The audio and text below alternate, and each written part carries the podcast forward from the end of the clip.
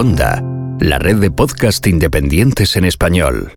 Sabéis que, bueno, una de mis facetas profesionales es la de formador, es una de las cosas que hago y lo hago porque durante los últimos 20 años o veintitantos años, pues estuve viviendo, también lo sabéis, pues en primera persona, pues toda esa cuarta revolución industrial que llaman, o la revolución digital.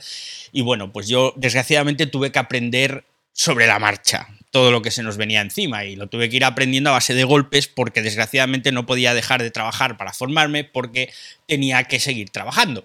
Así que bueno, aprendí, aprendí relativamente bien, mm, no me puedo quejar y lo cierto es que todo eso que he aprendido, pues digo, llegó un momento en el que dije, ostras, esto se lo tengo que enseñar yo a la gente y sacar un beneficio.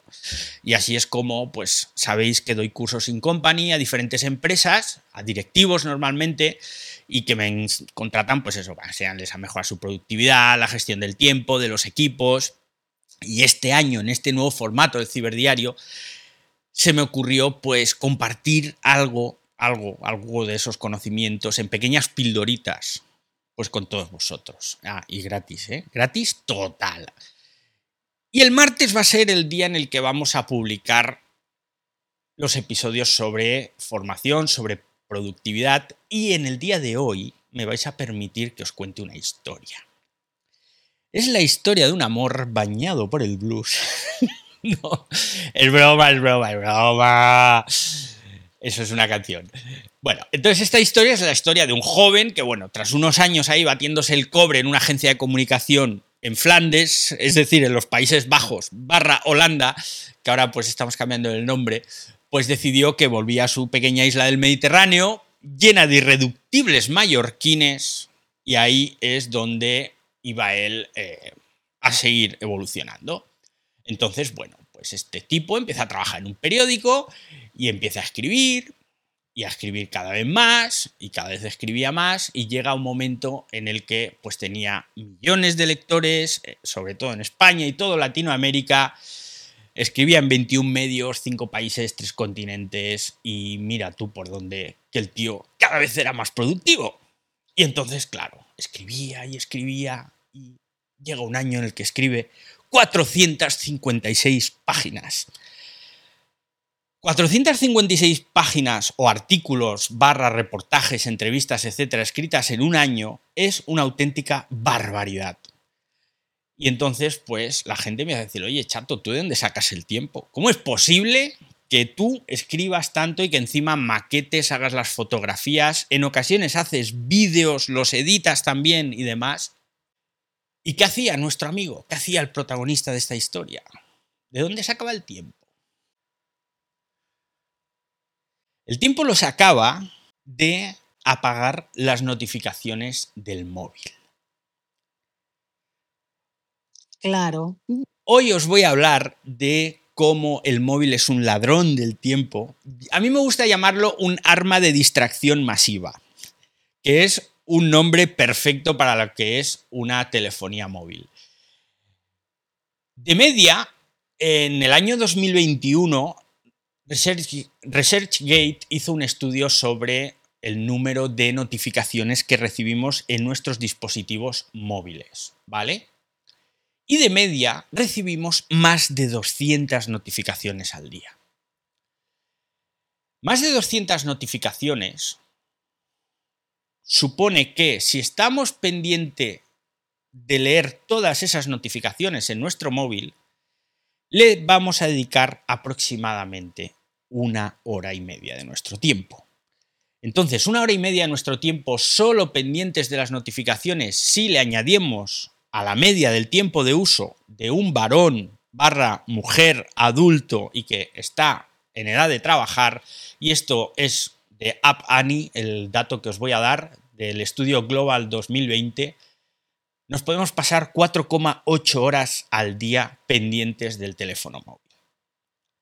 Entonces, claro, si tú en tu jornada laboral de 8 horas le dedicas aproximadamente, no estoy diciendo que las 4,8 horas sean siempre en jornada laboral, pero bueno, pon un tercio de tu jornada laboral, pon dos horas y media aproximadamente, se las dedicas a tu teléfono móvil, lógicamente eres menos productivo. Entonces, me hice yo una especie de tabla en la que puse las normas para ser más productivo. Y la primera era, si estoy trabajando, el móvil lo tengo cargando y en silencio. Y cuando digo cargando y en silencio, no digo que si trabajo 12 horas esté 12 horas sin mirar el móvil. No. Estoy diciendo que en el momento en el que esté haciendo una tarea, no estoy pendiente del móvil, porque el móvil lo tengo en silencio. Además, en los últimos tiempos, esto es muy fácil, porque sabéis que ahora los teléfonos, los smartphones, tienen esos modos de concentración que tú puedes programar y tú puedes configurar.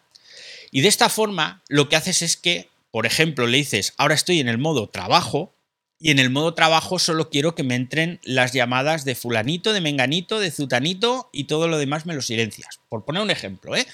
Y de esta forma, pues podemos asegurarnos que si nos llama un cliente, estemos ahí para responder, pero si nos entra cualquier otra llamada, si nos envía mensajes, WhatsApp, los Telegram, etcétera, etcétera, pues ni caso, no perdemos la concentración.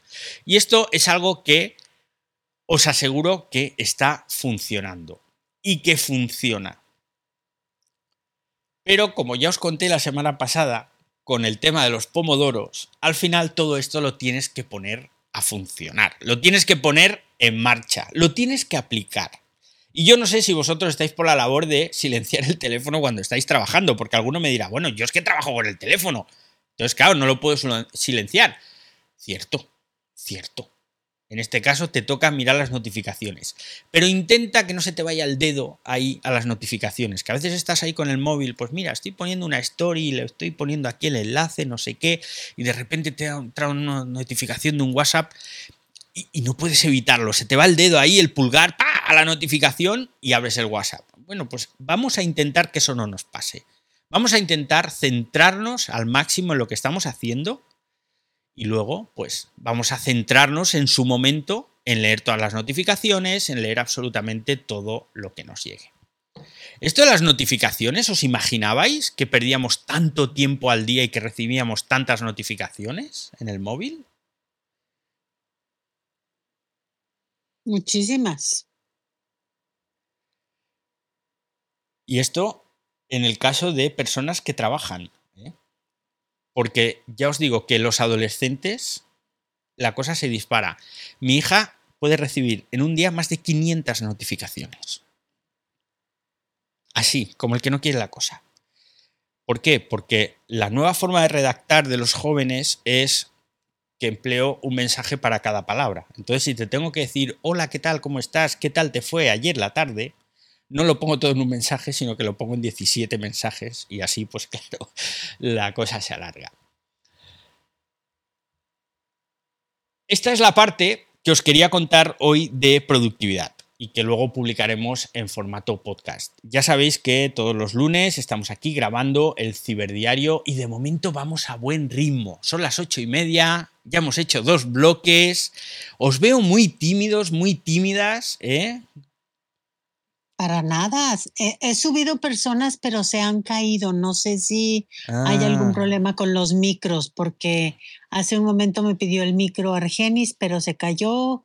La otra persona que nos lo había pedido también se cayó. Eva, no sé si se bajó o se cayó, pero me ha llamado la atención eso mm. ahora. Yo la veo como oyente, sí, sí, sí. Yo no sé si sí, sí, yo también. Por eso no sé si se bajó.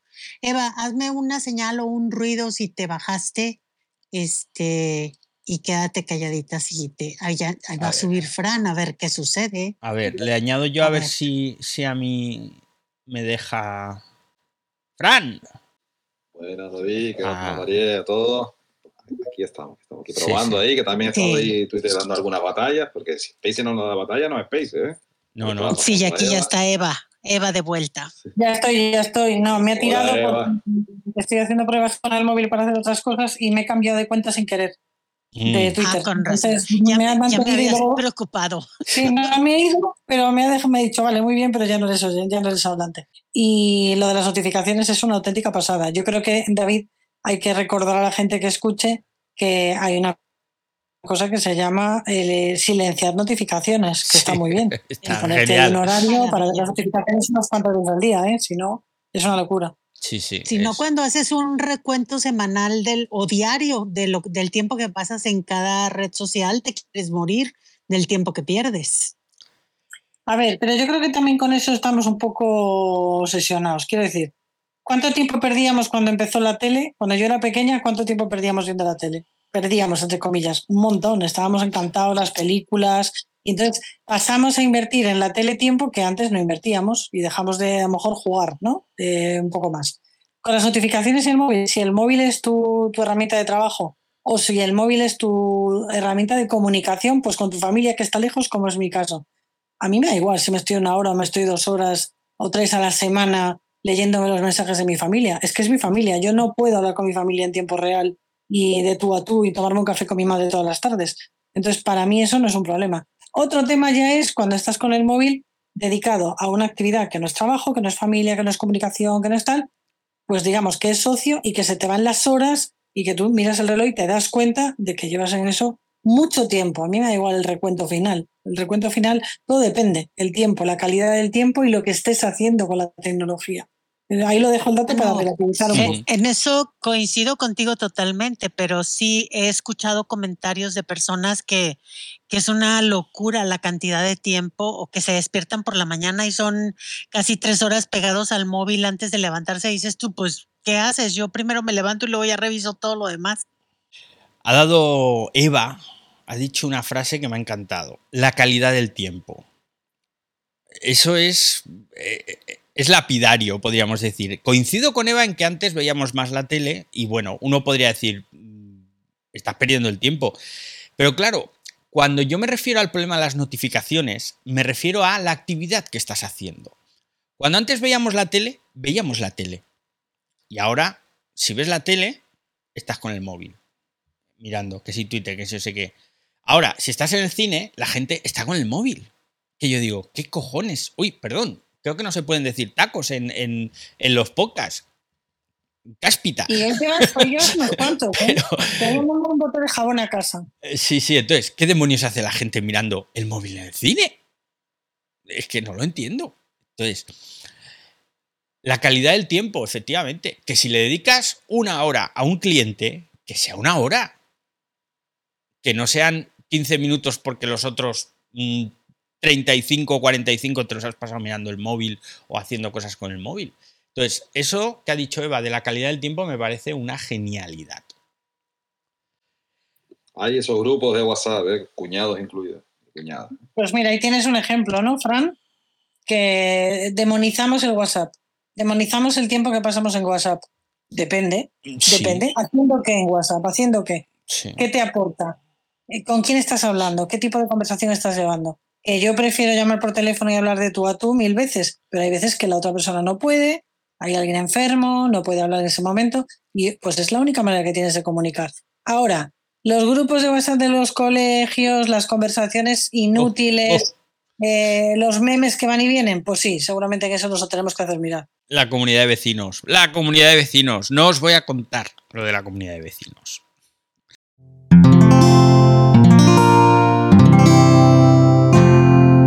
Puedes escuchar más capítulos de este podcast y de todos los que pertenecen a la comunidad Cuonda en cuonda.com.